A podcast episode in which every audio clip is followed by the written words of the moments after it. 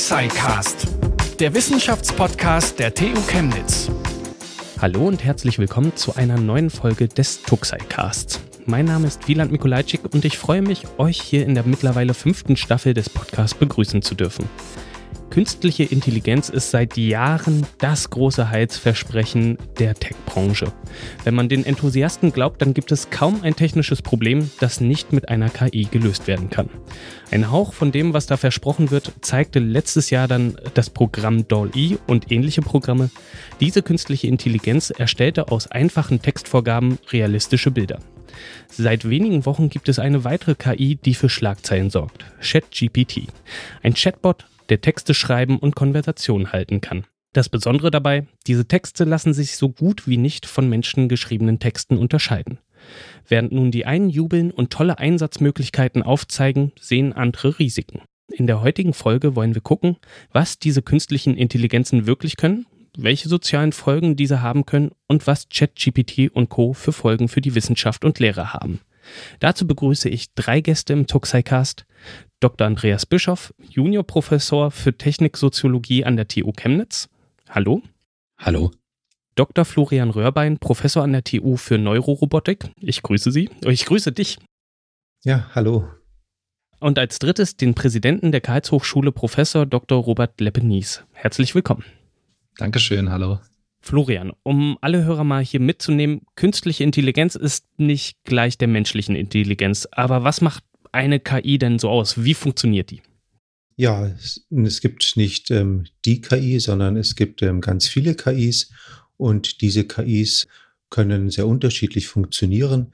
In den letzten Jahren ist eine Form dieser KIs besonders äh, in den Vordergrund getreten. Das sind künstliche Intelligenzsysteme, die auf tiefen neuronalen Netzen basieren. Es gibt aber auch noch eine ganze Reihe anderer Methoden, mit denen man KI-Systeme bauen kann. Also das heißt, man muss immer sich das einzelne System anschauen und ähm, so allgemein kann man die Frage nicht beantworten. Also gibt es symbolische Ansätze, subsymbolische Ansätze, einen großen Werkzeugkasten, ähm, aus dem man sich als KI-Wissenschaftler, als Ingenieur bedienen kann. Wenn man das nicht so genau sagen kann und wir ja heute speziell über ChatGPT sprechen wollen, was ist denn das für eine KI? Ja, das ist eine KI, die basiert auf einem speziellen Typ von neuronalem Netz. Man kann sich die Funktionsweise so vorstellen, dass es in dieses System gewaltige Mengen an Text eingespeist wurden und der Lernalgorithmus, der da drin steckt, hat Regelmäßigkeiten in diesen riesigen Textmengen erkannt. Das führt dann dazu, dass das System vorhersagen kann, wie sieht das, was, welches, was ist das nächste Wort, das ein Mensch sprechen würde, was ist das Wort darauf, wie sieht der nächste Satz aus, was wäre ein sinnvoller nächster Absatz und so weiter. Eine wichtige Konsequenz von all dem, also von diesem rein statistikbasierten Ansatz ist, dass das System überhaupt nichts versteht. Es spuckt mal ähm, weniger gute, mal bessere und zunehmend bessere, intelligent wirkende Texte aus. Aber das darf man nicht durcheinander bringen mit dem, was mit äh, Sinnhaftigkeit, mit Bedeutung zu tun hat. Es ist immer der Mensch, der die Ausgabe des KI-Systems interpretiert und ihm dadurch Bedeutung hinzufügt. Nun funktioniert ja so eine KI nicht aus dem Nichts heraus. Du meintest gerade schon, dass die trainiert werden muss und dafür Daten braucht und sehr viele Daten. Wo kommen denn diese Daten überhaupt her? Die kommen von all denen her, die ChatGPT so eifrig in diesen Tagen nutzen. Das heißt also, die Millionen von Nutzeranfragen und es gibt, glaube ich, inzwischen immer noch eine, eine lange Warteliste. Nicht jeder kann ChatGPT ähm, sofort benutzen. Jede Benutzung fügt weiteres Wissen hinzu. Die Vorgängerversion von aktuellen ChatGPT neigte ja dazu, gewalttätige, sexistische und rassistische Äußerungen von sich zu geben. Das lag daran, dass die KI mit Texten aus dem Internet gefüttert wurde. Oh, von diesem Internet. Die jetzige Version ChatGPT 3 kommt sehr harmlos daher. Wie bekommt man das eigentlich hin? Vielleicht kannst du das sagen, Andreas. Ja, das ist ein ganz schöner Punkt, wo man auch nochmal gut zeigen kann, dass äh, solche Modelle auch eben nicht alleine in Anführungszeichen Entscheidungen treffen, sondern dass da an vielen entscheidenden Punkten nochmal Menschen rangehen. Und bei der Verhinderung von, ich sag mal, ungebührlichem Sprachverhalten durch diese Software kommen Filter zum Einsatz. Das sind äh, teilweise auch selber nochmal, kann man sich auch wie, wie eigentlich eigene kleine KI-Systeme nochmal vorstellen, die so ein bisschen vielleicht funktionieren wie ein Spam-Filter, könnte man sagen. Und die wurden auch trainiert. Das heißt, da haben sich Menschen den Output des Modells angeschaut und haben den dann klassifiziert. Das ist eine Aufgabe, die ist äh, gar nicht so dankbar, weil ähm, das System, wie Florian das ja schon gesagt hat, eben nicht versteht. Und das heißt, weil das System nicht versteht, kann es auch Texte generieren, die für menschliche Leser extrem schmerzvoll und unangenehm sind zu lesen. Äh, Wenn es zum Beispiel darum geht, Darstellung von äh, überbordender Gewalt zu erzeugen, ähm, das kann so ein System halt gut, weil es kein Problem damit hat.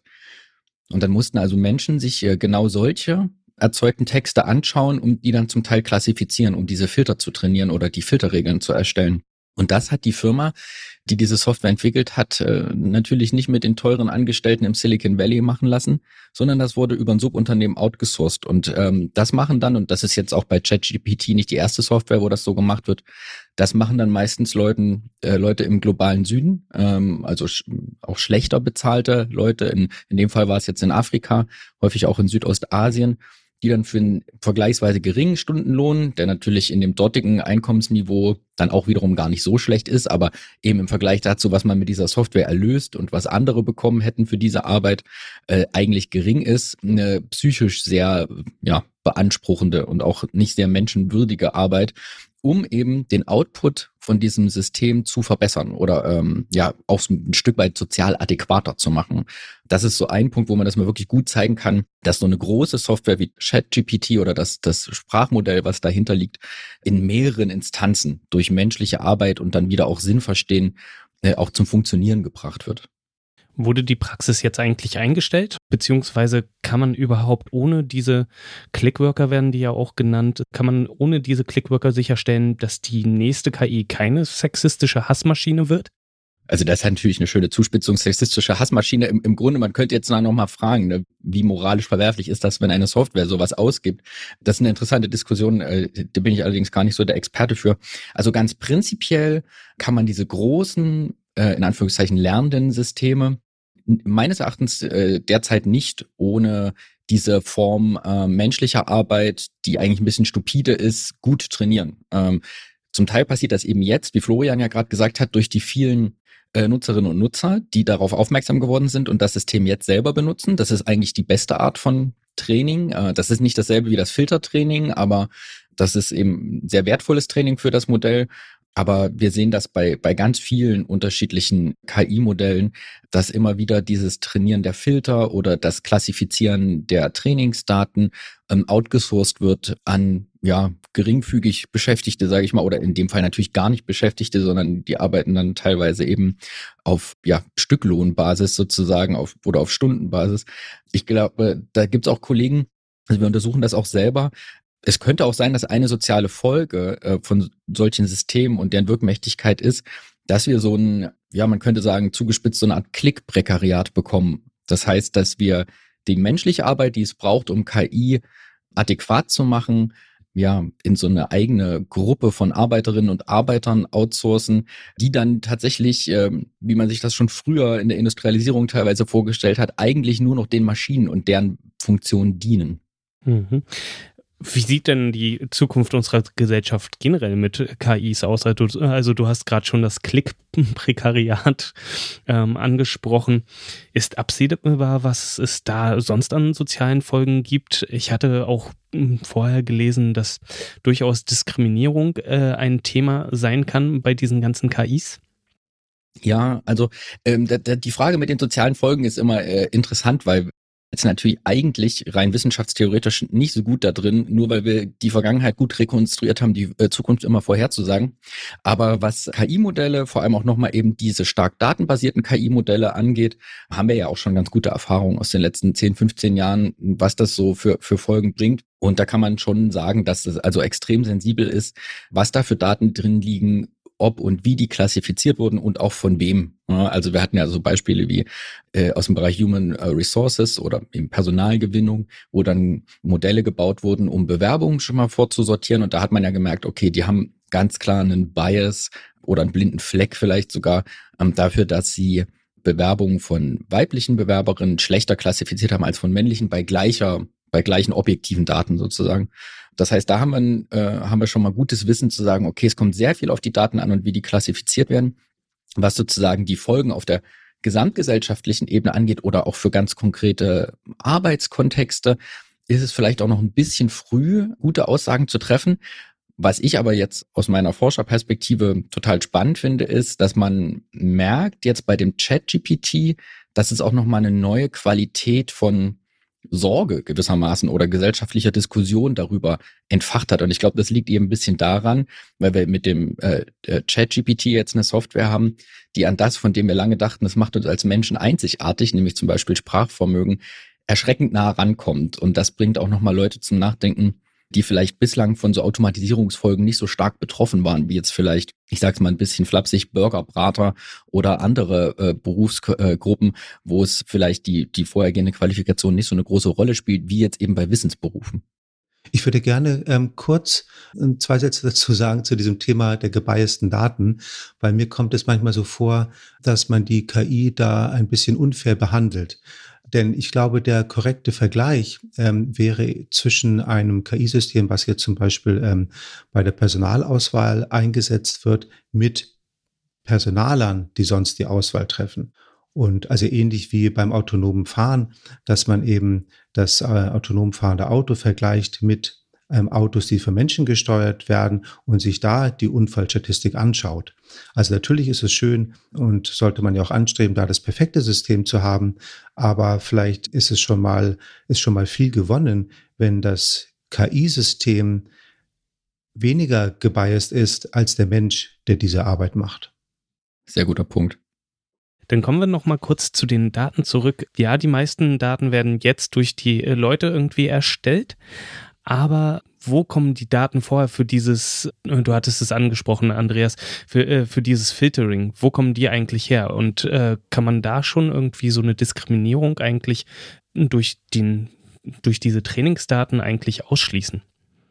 Also die Trainingsdaten bei solchen Large Language Models sind üblicherweise vorher ausgesuchte Auszüge aus dem Web zum Beispiel, also nutzergenerierte Daten, sehr häufig wird auch die englischsprachige Wikipedia als Korpus mitgenommen, weil die eine schöne Größe und eine schöne gewissermaßen Vollständigkeit oder Repräsentativität für gute, ja, für Wissen und Sprache hat, die Menschen ebenso benutzen. Das sieht man jetzt immer bei ChatGPT, dieses äh, kennt nur Filme oder Ereignisse bis 2021, weil da sozusagen von, von dort sind die Daten, die letzten Daten, die eingespeist wurden.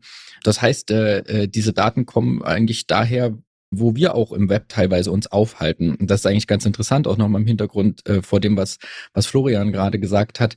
Da werden eben manchmal Maßstäbe dann angelegt, die eigentlich unrealistisch sind, denn so diese, diese Bias, ähm, teilweise Vorurteile oder Stereotypisierung oder unflätige Sprache oder auch wirklich teilweise menschenfeindliche Äußerungen, die kommen ja auch von Menschen. Und da, so sind die ja auch in das System gekommen. Die Systeme äh, sind nicht so, wie, wie man das manchmal in der Vorstellung hat, dass die dann plötzlich böse werden, dann angeschaltet und dann sind sie böse, äh, sondern das äh, Böse ist halt schon in der Welt und dementsprechend ist es auch in diesen Sprachmodellen dann drin.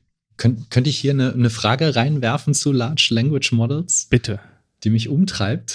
Sehr gerne. Nämlich die, die Frage nach den, den Languages. Also über welche Sprachen reden wir denn tatsächlich, wenn natürlich ist auch die Wikipedia ähm, sehr, sagen wir mal, ähm, äh, anglophon und generell, ohne das jetzt genau zu wissen, denke ich, dass das bei der Quantität der Texte, die digitalisiert sind, vielleicht ähnlich ist. Wie, wie wirkt sich das eigentlich auf die Large Language Models aus? Haben wir halt hauptsächlich mit englischen äh, Texten zu tun, die dann in dem, in dem Datenkorpus sind? Und dann würden sich natürlich dann Fragen der Interkulturalität von solchen Sprachmodellen äh, anschließen. Meines Wissens nach sind äh, diese Modelle trainiert und entwickelt nahezu ausschließlich auf englischsprachigen Datensätzen. Und äh, das merkt man ja auch bei der Benutzung. Also ich finde, man merkt es ja deutlich, wenn man die Prompts auf Englisch formuliert und äh, um englische Ausgaben bittet, sind die Ergebnisse meiner Wahrnehmung nach zumindest eine, eine anekdotisches Wissen jetzt aus meinem Herumspielen dieser Software in den letzten Wochen ähm, sehr viel besser, als wenn man sie deutschsprachig macht. Ich würde sogar vermuten, dass bei deutschsprachigen Prompts oder der Bitte um deutschsprachige Ergebnisse selber innerhalb des Systems nochmal ähm, so eine Art Schleife gedreht wird über, über sowas ähnliches wie DeepL. Also dass, dass die über, dass dann sogar nochmal eine Übersetzung stattfindet. Aber da müsste mich Florian gegebenenfalls nochmal einfangen, wenn ich mir das hier als Soziologe äh, zu blumig vorstelle. Hm, ich habe bereits vor, vor ein paar Jahren mit der damaligen Version von GPT ein bisschen experimentiert, ähm, weil ich da ähm, in einem Startup der, ähm, der CTO war und wir wollten ein Produkt bauen, das war sogar noch größer, noch ähm, anspruchsvoller, aber da steckte eben als eine Komponente so ein künstliches Dialogsystem drin, aber das war auch alles auf Englisch. Wo wir bei ja größer und äh, besser und toller sind, Google hat diese Woche seinen eigenen Chatbot BART vorgestellt. Dieser soll noch potenter als ChatGPT äh, 3 sein oder werden. BART und ChatGPT 4 und die nächste Version sollen ja jeweils 500, 500 Milliarden Parameter haben. Was bedeutet denn diese Zahl? Also was äh, sind eigentlich Parameter in diesem äh, Sinne? Parameter sind Stellschrauben in diesem sehr, sehr großen Netzen, die eingestellt werden müssen.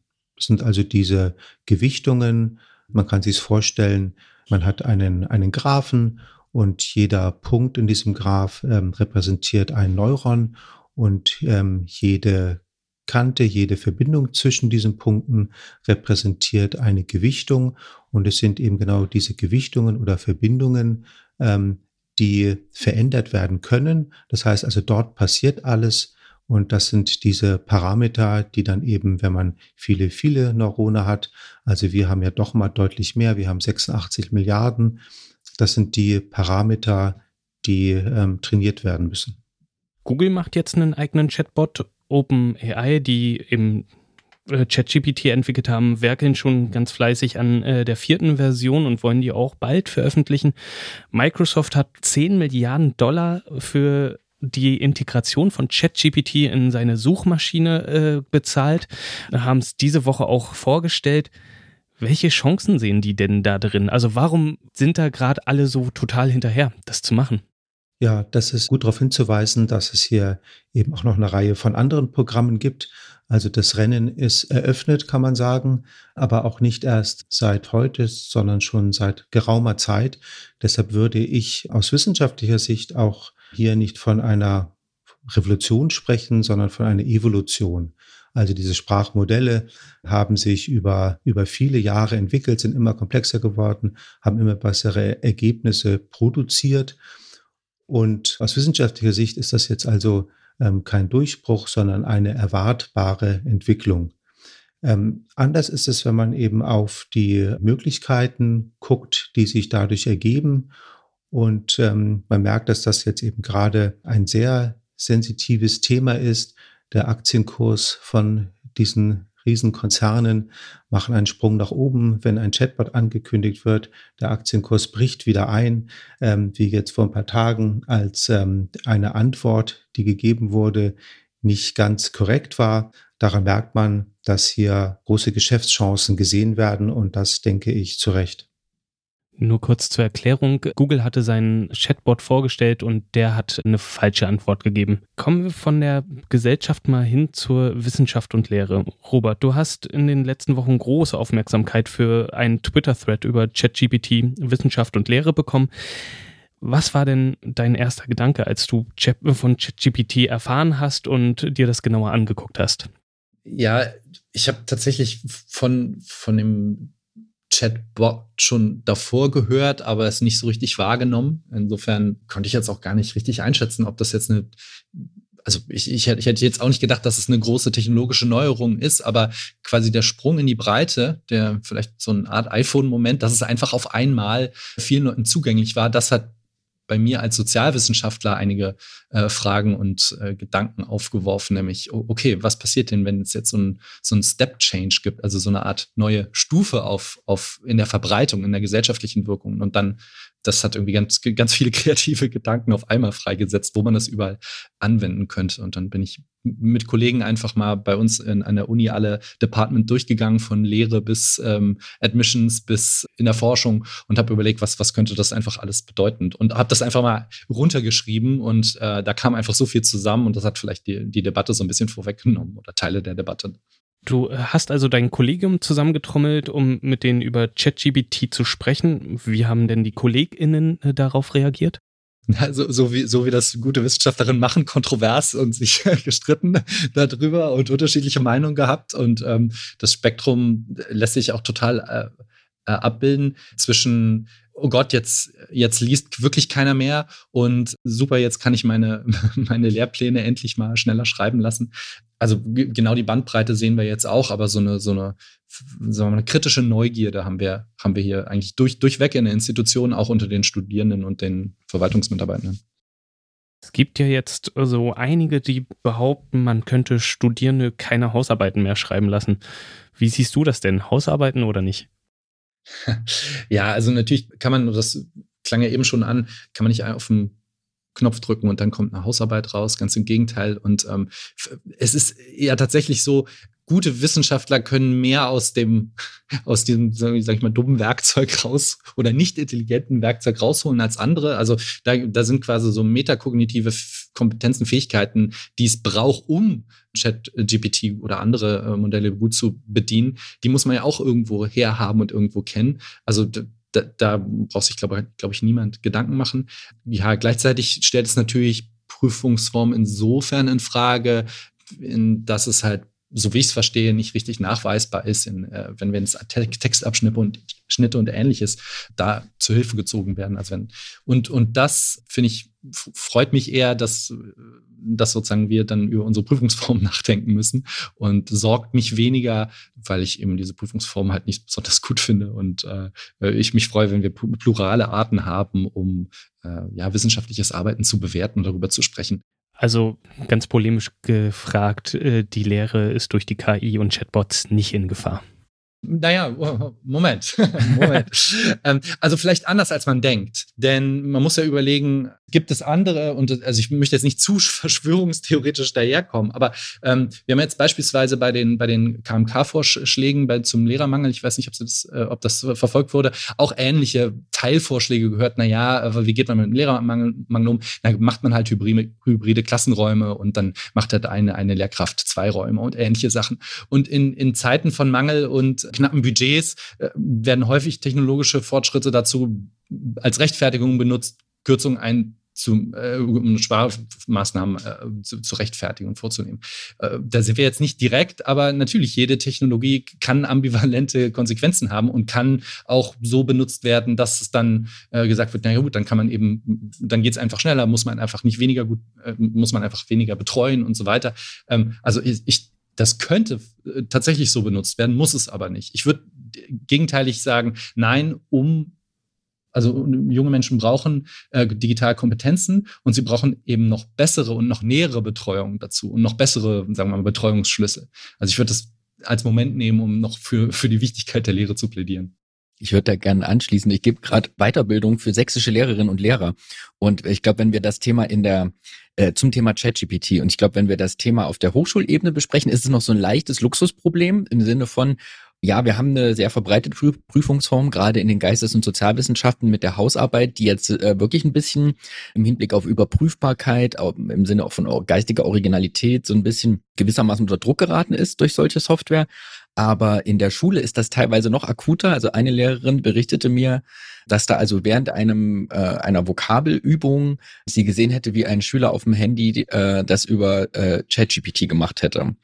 Da ist, glaube ich, in der in der Schule, wo ja auch vieles noch mehr unter auch größerem Zeitdruck geschieht, also dass Noten müssen generiert werden, Lehrpläne müssen erfüllt werden, Halbjahreszeugnisse stehen an und so weiter und so fort, ist diese Frage für die Kolleginnen und Kollegen dort auch nochmal akuter, weil die natürlich auch aufgrund der äh, Bedingungen, wir haben es gerade schon gehört, ne? also es gibt zu wenig Lehrkräfte, dann noch viel Krankheit jetzt gerade wieder im Winterhalbjahr gewesen, ähm, ist und dieser, dieses äh, Arbeiten und Nachdenken darüber, wie wollen wir prüfen und wie können wir das machen, ist dort nicht so frei und ungebunden, wie wir das vielleicht äh, jetzt in der Diskussion über die Hochschullehrer haben können.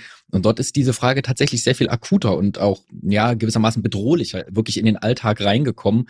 Auch da plädiere ich dann natürlich dafür, das als eine Chance zu sehen, die Prüfungskultur jetzt auch endlich an die digitalen Bedingungen anzupassen, weil ich glaube, nur darum kann es gehen, dass das jetzt der letzte Schubs ist, ähm, sich davon zu verabschieden, dass es darum gehen kann, auswendig gelernte Inhalte abzuprüfen, weil das ist ja einfach nicht mehr die Realität im 21. Jahrhundert, wie, wie Wissen verfügbar und anwendbar ist. Aber da, das hilft jetzt einer Lehrerin von der siebten Klasse auch nicht viel, so eine Aussage, wenn sie sich überlegen soll, wie kann sie jetzt weiterhin Vokabeltests machen. Also das, das ist auch noch ein bisschen ungelöst. Da bin ich auch noch mal gespannt, wie das so weitergeht.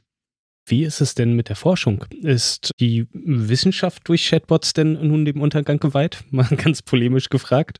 Also ich glaube, die, die Wissenschaft im Sinne von äh, die Suche nach Wahrheit äh, nicht, denn äh, wir wissen ja äh, jetzt auch äh, nach der Darstellung von Florian, wie das System funktioniert und im Grunde reproduziert es ja Muster oder errechnet Wahrscheinlichkeiten auf Basis von verfügbarem Wissen im, im Speicher sozusagen. Es wird nicht einfach nur Wissen aus dem Speicher wiedergegeben, aber die Struktur ist von da gewissermaßen.